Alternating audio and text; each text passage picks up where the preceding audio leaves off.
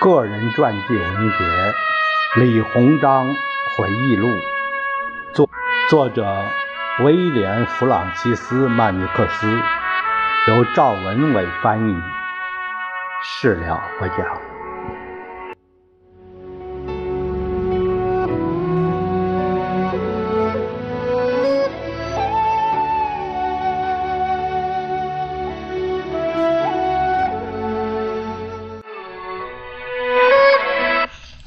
我们这一节看一下《李鸿章回忆录》第十三章，题目是“美国见闻”。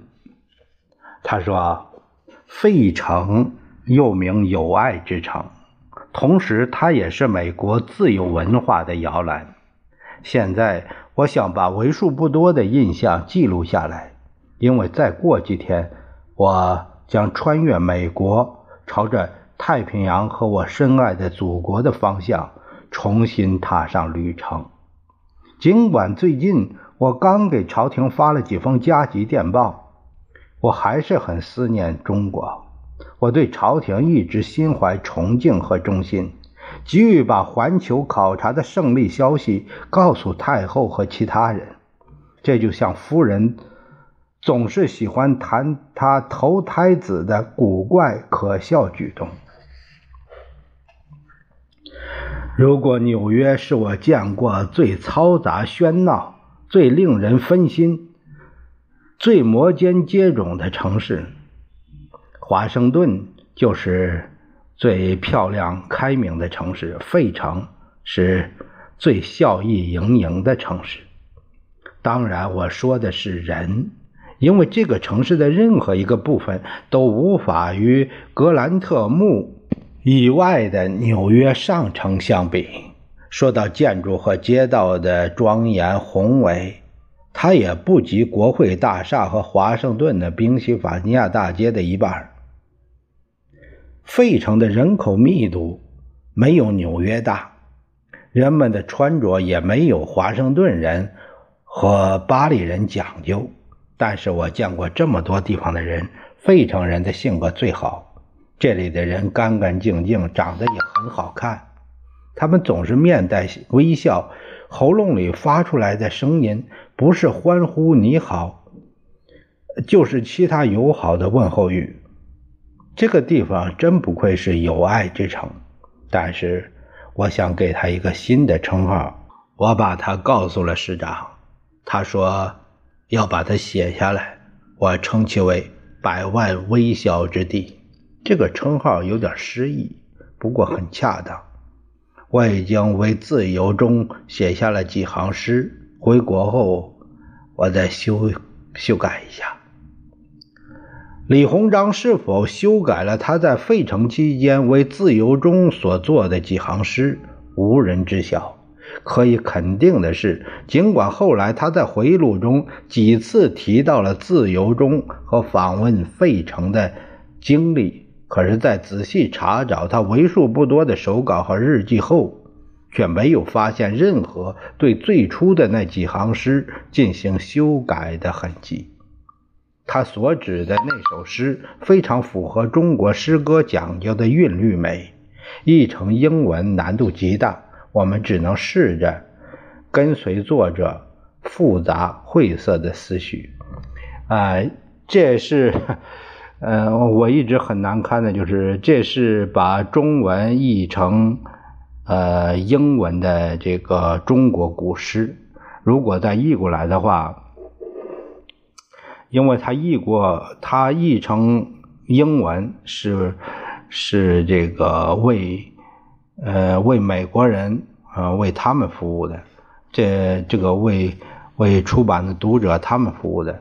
所以，当我们把这本外国人出版的书再翻译过来的时候，那就那相差甚远了。特别是诗，嗯，呃，我还是这样说，嗯，我的英语水平太有限，甚至读，嗯，都不能读的富有诗意，我我就不读了，嗯，有机会有机会再说，嗯，我们就把这个。自由诗呢，遗憾的略过，嗯，在有关自由中的散文中，李鸿章再次谈到了他的年龄，但是行文的风格要轻松许多。他们向我展示了那口形状很美的老钟，它被放置在独立厅里换自由钟。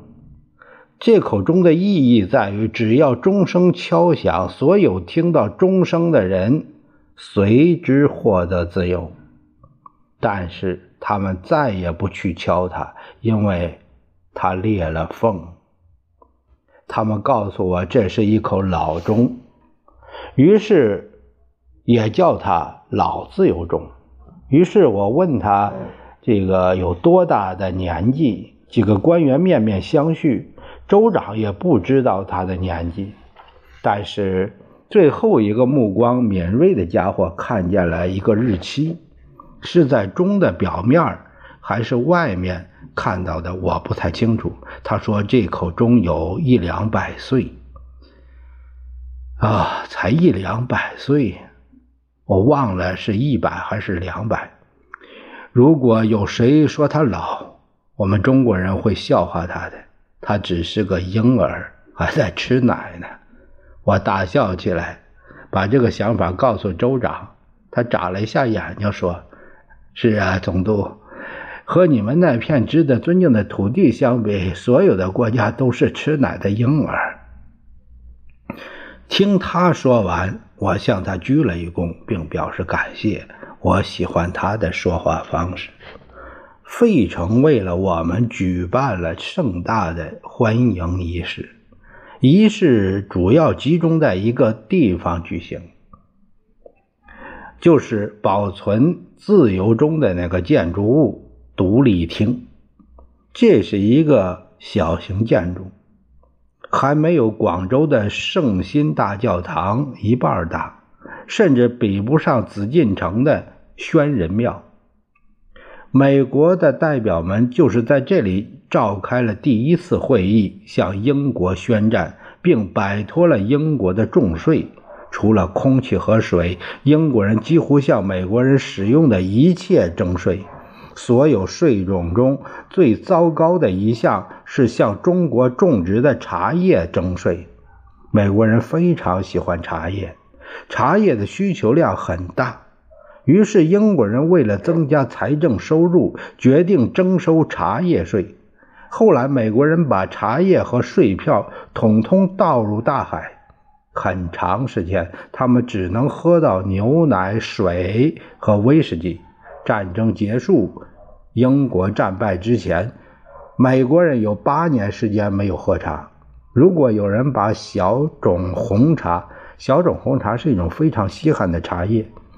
李鸿章把它作为礼物送给沙皇和皇后。只要能弄到这种茶叶，他会始终不变的享用它。啊，他说啊，如果有人把小种红茶从我手里夺走，我一定会记恨他。有几次演讲会是在独立厅举行的，也有人发表了有关独立厅的。演讲，我自己也做了简短的发言。翻译的名字我记不得了，他是中国驻华盛顿使团的一个秘书。我的发言只有几句话，表达了中国对美国的美好祝愿。我还说了几句英文。I'm proud to be welcome in the land of Washington。这是我很荣幸受邀来到华盛顿。嗯，这这个国家，我忘不了费城市长尊敬的沃里克先生。他是一个快活的人，头戴一顶丝帽，脸上总是挂着微笑。他的微笑与这个城市很匹配。尊敬的市长先生发表了一次讲话，这是我此行听到的最长的演讲之一。他把我弄晕了。滔滔不绝的演说时，我打起盹来。一阵爆笑把我惊醒，我这才意识到自己所处的位置。我睁开眼睛，看到几千人大笑鼓掌。起初我以为是讲话人发表了什么幽默机智的言论，才让大家如此开怀。接着我发现所有人都在看我，包括尊敬的市长在内。他和所有人一起大笑，我有点尴尬。主讲人一半对着我，一半对着在场的听众说：“显然中堂大人不喜欢长篇大论，所以我要长话短说。”翻译把这话给我说后。我叫他对尊敬的市长说：“我喜欢长篇大论，因为我可以趁着他说话多睡一会儿。”尊敬的市长把我的话重复给听众，他们大笑欢呼了几分钟。不管怎样，市长很快结束了演讲，乐队开始演奏，费城国民警卫队的士兵们开始齐步走。我们上了马车，马车驶向宽街。宽街名副其实。街道很宽，长约数英里，全世界最长的支街。我从市政厅向街道两边望去，这条街仿佛没有尽头。有人告诉我，这条街有三十英里长。如果这是真的，这个长度几乎是北京外城墙的一倍半。纽约的主要街道是百老汇街 （Broadway），也就是宽街。百老汇街和这个国家其他大街相比，它不仅不宽，反而很窄。我想它和北京的哈德门路差不多宽，但是配上这些建筑，就令我想起了西江。河道深切，堤岸高耸。百老汇街是商业文化中心，商业被西方人认为是当今进步的主旨。尤其是在美国，一切都是商业，文学艺术也不例外。在美国，没有人会因为纯粹喜欢写作而写作。不朽的诗篇、最伟大的爱情故事和英雄故事，如果不事先付钱，作者绝不会让原稿脱手。按照他们的做法，如果一页纸可以付给我一两银子，我写了那么多页，差不多是个百万富翁了。最好在这里说明一下，以免读者忘掉前言的解释。如果可以对李鸿章使用的东西加以评判的话，李鸿章最喜欢的书写纸非常厚重，书写的纸张被裁成明信片大小，但是形状并不完全相同。他把字写得很大，他想强调。或抒发感慨时，字常常会写得更大。再加上每页纸很少或从不超过三行字，这两点可以帮助我们理解刚才他说的那番话，并没有看起来那么夸张。我发现地域荣誉感在全世界范围内普遍存在。尽管伦敦这个大都市多雾潮湿，伦敦人还是会告诉你这是地球上最适合人类居住的地方。纽约人会说纽约以外没什么可看的。这种城市荣誉感导致他们嘲笑费城。当然，聪明的人知道这只是废话，但是愚昧的人会信以为真，并摇舌鼓唇，仿佛这是神圣的真理。这让我想起在纽约动身前，一个记者对我们说过的话。他说：“你们到了费城，不是死掉就是睡着。”我当时没有作答，但是我一直认为纽约比费城更危险，因为在纽约这个地方，忙碌和嘈杂无处不在。这一路上，无论多么疲惫困倦，我从未在公开场合睡过。这不是很滑稽吗？当费城市长和其他官员在汇合处迎接我们时，我很想把纽约记者的话告诉他，但是我又担心冒犯他，因为我不知道他的脾气到底有多好。后来他本人告诉我，全美国人都说费城是一个节奏缓慢、昏昏欲睡的地方。于是我明白，那些话根本不会伤害到他的感情。同一天深夜，今晚我参观了联邦同盟，并在那里享用了一顿中国美食。晚餐里有酒，还是还有广州的茶。这是我自离家后吃到的最好的一餐。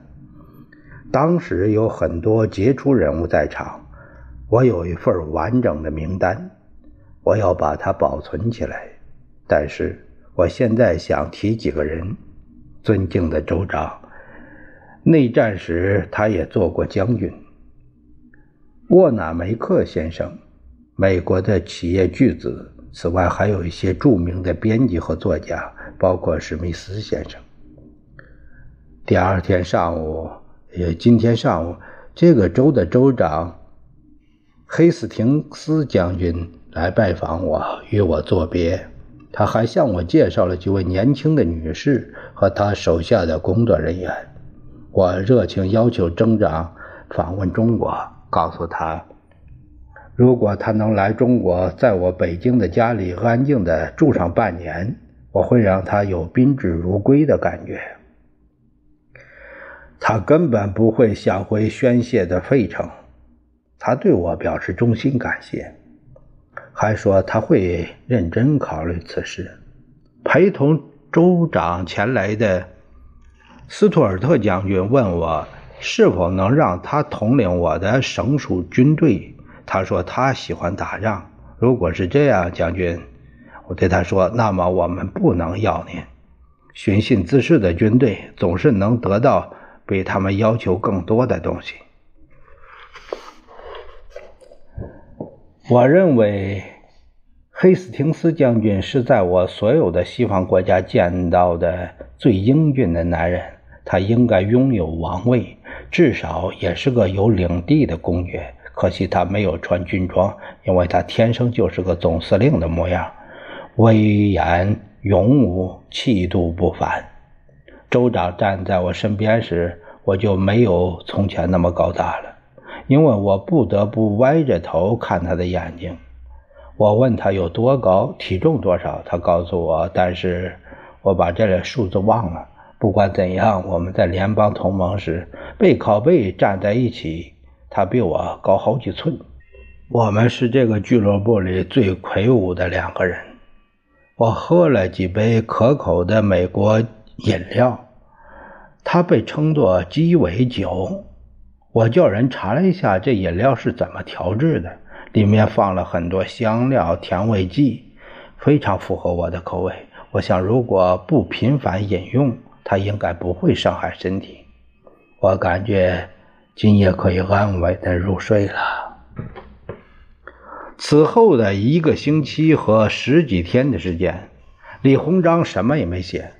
他很少用西方的方法标注日期和地点，而使用中国的方法，又像是在用不同时代的数字记录时间。我们很难确定他接下来的这些数字是在哪儿写的。但是根据文字的基调推测，应该是在洛杉矶山脉西侧。坐了三天火车后，我又回想起俄国的广阔平原和直插云霄的山峰。但是在这里，我不能将二者做类比，因为俄国的荒原和新地在大东部，而美国的西部则伸展着壮阔的荒野和新开发的土地。我一定要表达清楚，不能留下错误的记录，因为随着时间流逝，很多记忆将会变得越来越模糊。美利坚合众国的西部地区和大西洋沿岸一样，充满了进取心和商业精神，一切都在迈向现代化。自从离开美国的大河密西西比河，我们的火车已经行驶了几百英里。据说在五十年前，这个地区还没有一个定居点。难道自从我当了翰林，就发生了这么多变化？一定是这样的，因为所有的人都这么说，不可能整个国家撒谎。几个时辰过去了，我只看见大牧场上有牛群散步，没有一个男人、女人或家禽生活在这片广阔的土地上。接着是一个小镇，又一个小镇，再一个小镇，直到火车从一座大城市的郊外急速穿过，并开进一个让人再次联想起纽约、芝加哥或伦敦的火车站。遍地是高楼，如此之高，如果站在房顶上，成年男子看起来也像个小孩。地震来的时候，希望上天拯救这个国家。尽管有人向我解释过，我还是不明白，盖这样的房子，云彩几乎都无法飘过，他们能从中得到什么呢？